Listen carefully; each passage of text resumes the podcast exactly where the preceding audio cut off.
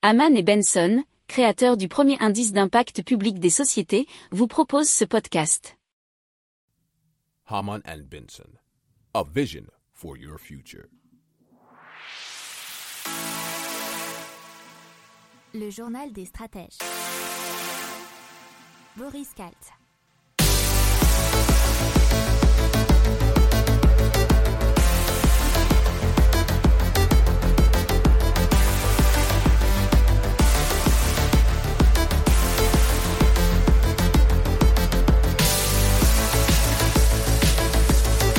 Bonjour à tous et bienvenue dans le journal des stratèges consacré à l'économie aujourd'hui.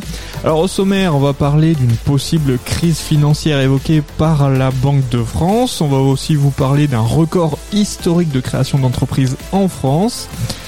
Euh, d'une recommandation de l'AMF aux Français qui devraient investir davantage dans les actions et renforcer leur culture financière et on parlera aussi de Visa qui serait le futur partenaire des banques centrales pour les monnaies numériques nationales.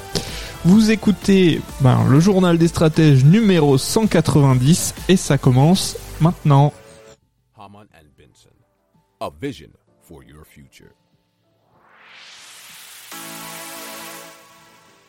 Le journal des stratèges.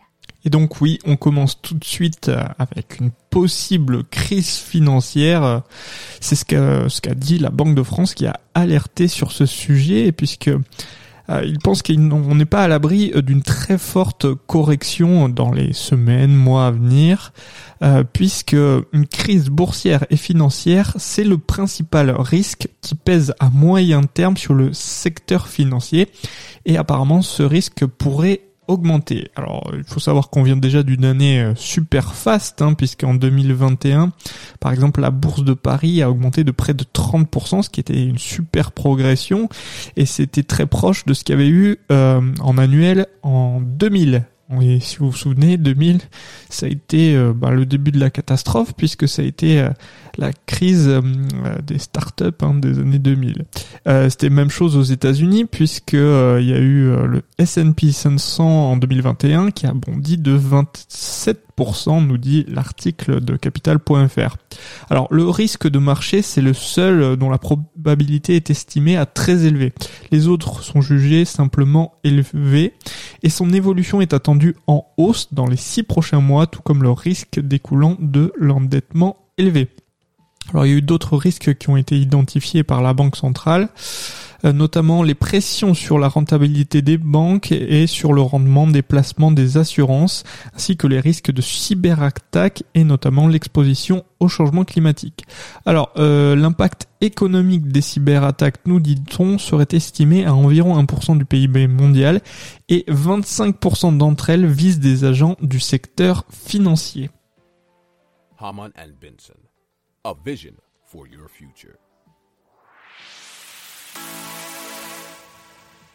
Le journal des stratèges. Allez, on parle de record historique de création d'entreprises en France, puisqu'en 2021, il y en a eu euh, quasiment un million puisque c'était 995 868 très exactement. C'est une augmentation de 17,4% par rapport à 2020 selon l'INSEE. C'est ce que nous révèle un article de bfmtv.com. Le nombre de micro-entreprises créées par des auto-entrepreneurs a augmenté de 17%, celui des sociétés de 24,3%. Le nombre individuelles classiques n'a progressé que de 1,7%. Alors en 2021, les créations d'entreprises qui ont le plus augmenté sont celles de services aux ménages en hausse de 30%, d'activités financières et assurances plus 30,6%, d'information et communication plus 24, non, plus 25,4% et de transport et entreposage plus 24,9%. a vision for your future. Le journal des stratèges. Alors l'autorité des marchés financiers vient de publier une nouvelle version de son rapport sur l'épargne de long terme en action. Et ce document souligne la nécessité pour les Français de renforcer leur culture financière, mais aussi d'orienter leur épargne vers ces investissements risqués, qui devient impératif pour les Français d'acquérir une meilleure éducation. Alors cette étude actualisée de l'autorité des marchés financiers intitulée Stimuler l'investissement de l'épargne de long terme en actions recense les constats issus de la finance comportementale. Donc dans l'idée, qu'est-ce que nous dit l'AMF, donc l'autorité des marchés financiers? Ils nous disent que les Français feraient mieux euh, à long terme bah, d'orienter leur épargne vers les actions plutôt que vers des euh, livrets euh, dits non risqués comme le livret A puisque ça s'avère sur le long terme notamment selon eux beaucoup plus payant. Et euh, il nous parle aussi de risques, hein, de, euh, des investissements risqués. Alors, euh, investissement risqué, c'est assez drôle comme terme, puisqu'un investissement, c'est forcément risqué, puisqu'un investissement, si on retourne dans les cours d'économie euh, qu'on peut avoir au lycée, c'est un investissement, c'est un pari sur l'avenir, et donc un pari, c'est forcément risqué. Haman and Benson. A vision for your future. Le journal des stratèges. Allez, on passe à Visa qui s'est associé à la société américaine Consensus qui est spécialisée dans la blockchain. Elle a été lancée par Joseph Lubin ou Joseph Lubin, cofondateur d'Ethereum. Ethereum, hein, vous connaissez, c'est un concurrent plus ou moins de Bitcoin. Alors ce partenariat vise à créer une infrastructure disponible au printemps qui permettra aux banques centrales d'expérimenter le déploiement de monnaies numériques, ce qu'on appelle les CBDC. Alors, euh, c'est un article desnumériques.com. Alors, euh, ces banques centrales bénéficieront du protocole Quorum qui est mis en œuvre par la société Consensus. C'est sur ce dernier que les banques centrales pourront concevoir leur monnaie numérique et fixer leurs règles monétaires et de gouvernance.